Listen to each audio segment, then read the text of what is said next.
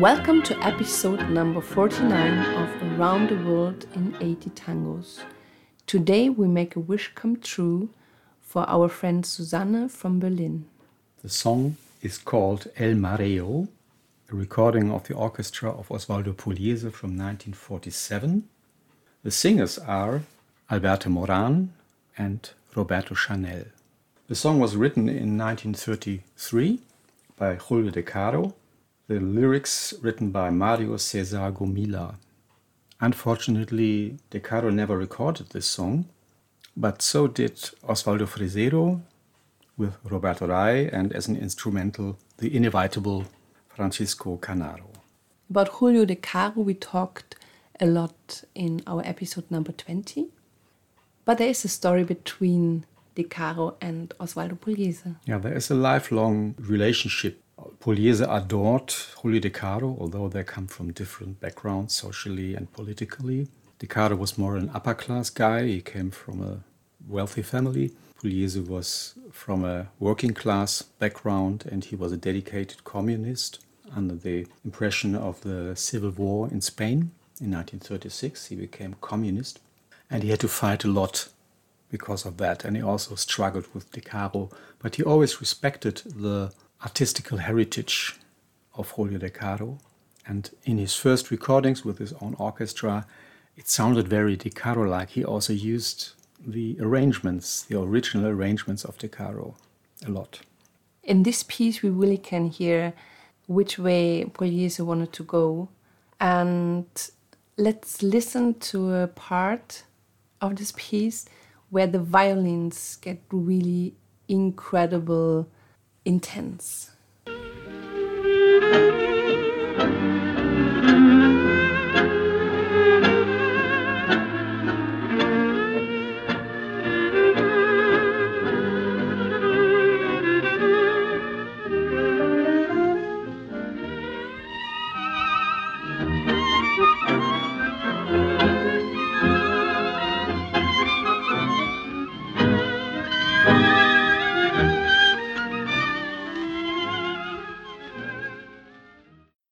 Okay, here we have the presentation of the violin section of Osvaldo Pugliese, among others.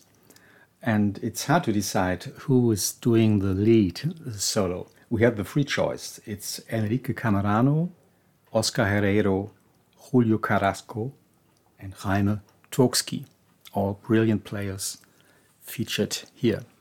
Yeah, they give us the goosebumps always I have in this moment. Before the singers will do. Before the singers will do. The singers of this piece is Roberto Chanel and Alberto Moran. They had only three recordings with Pugliese. They did three recordings as a duo, and then they, of course, sang separately. The other two songs are Porque and Mirando la Lluvia. Chanel was first. He was the first main important singer of the orchestra, Osvaldo Pugliese, and he was not first choice. So in this time, he was rejected by many as ugly because he was tall, skinny, and he had an Arab profile. That's why they called him El Turco. So everybody of Eastern uh, background is Turco in Argentina. But he succeeded. He became a match with Pugliese. So Pugliese Chanel is something very, very important. His real name was Alfredo Mazzocchi, and the announcer Julio Jorge Nelson, well known as the author of Margarita Gautier, we had in episode number 40, he thought this is not a good name for a singer, so he chose the name Chanel, Roberto Chanel, which sounded cool. In this time, the singers get much more important than before so also Osvaldo Pugliese needed a singer who is more romantic or more in the romantic style. That's true. This was demanded by the audience. And um, it was normal that the good orchestras, the successful orchestras, had two singers because you needed one guy from the street. We presented to Roberto Chanel in Corrientes y Esmeralda of Osvaldo Pugliese which is the perfect song for this guy. who has a very special way to pronounce and to have a cool way to sing. On the other hand, you need somebody who is more romantic. Of course, Roberto Chanel also was able to sing romantically, but Pugliese looked for somebody else. And found Alberto Moran. He found Alberto Moran, who stayed nearly 10 years with the orchestra. And the first advice he gave him was he asked him to sing mezza voce, media voce, half voice. So he wanted to him to sing a, on a low level to sound more romantic. So this was something Moran didn't like so much. They both were very professional, so they prepared very well for the songs. They carefully chose the numbers they would sing and both played the guitar so they could learn the songs by heart and then play them and accompany themselves. So they really went into the songs and especially Moran was famous for his intense, often he sang with closed eyes, and he really went through all the sufferings, the crying, whatever. He was a very favorite of the ladies. And after a while, the people stopped dancing and stood there watching Alberto Moran. So now we know why D'Agostino said the moment the dancers will stop dancing and watching the singer, something get wrong. Yes, he would never have allowed this to Angel Vargas. What have you done to my heart that follows you with his forgiveness and caresses the wound like your life? If your love taught me to fight, to suffer, to forgive, if you can do all that, Either way, teach me to forget. To me, you were the greatest love. Nobody like you has understood my love. No one like you. Heart of my love. My soul knew it. My soul knew. Dream of my life. Sweet, wound of, of my love. So this time we read the lyric together. You will soon understand why. And some people say that the lyrics of Mario Cesar Gomila were a bit too flat, too romantic. They sometimes didn't fit in this very negative and more psychoanalytic way of tango lyrics. And this is why also some critics say that Pugliese did not really care for the quality of the lyrics. So he was more into effects, onto big emotions. Therefore, he was looking for that sort of stuff. Alberto Moran was born in Italy. He was born in Italy in 1922.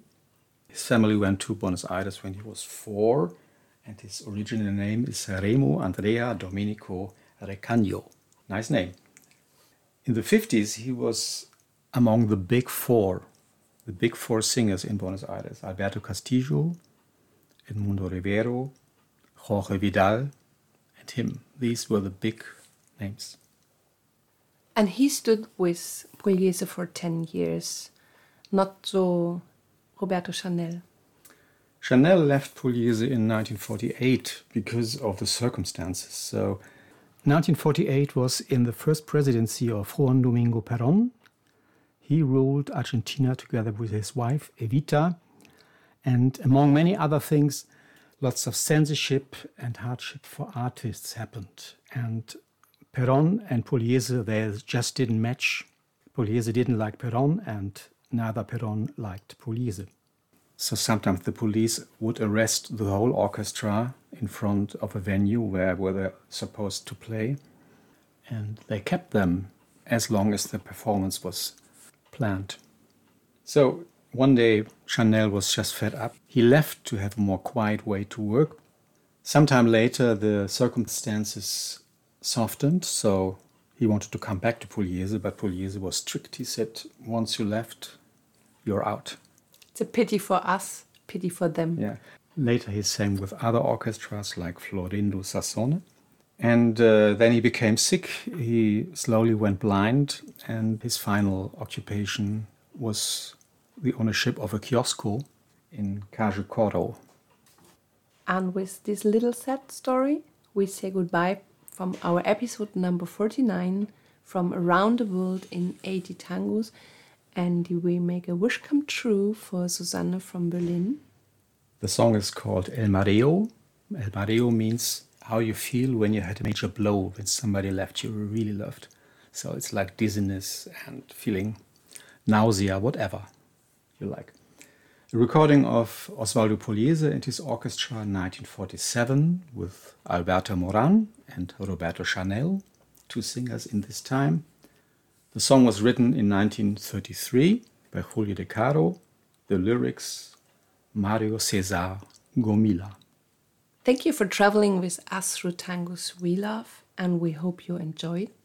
This was Daniela and Raimund, Tango Mundo, Berlin. Take care, stay healthy. Bye bye. Bye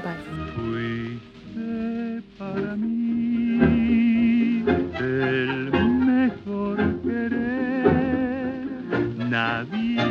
Como tú, como tú has sabido mi amor comprender.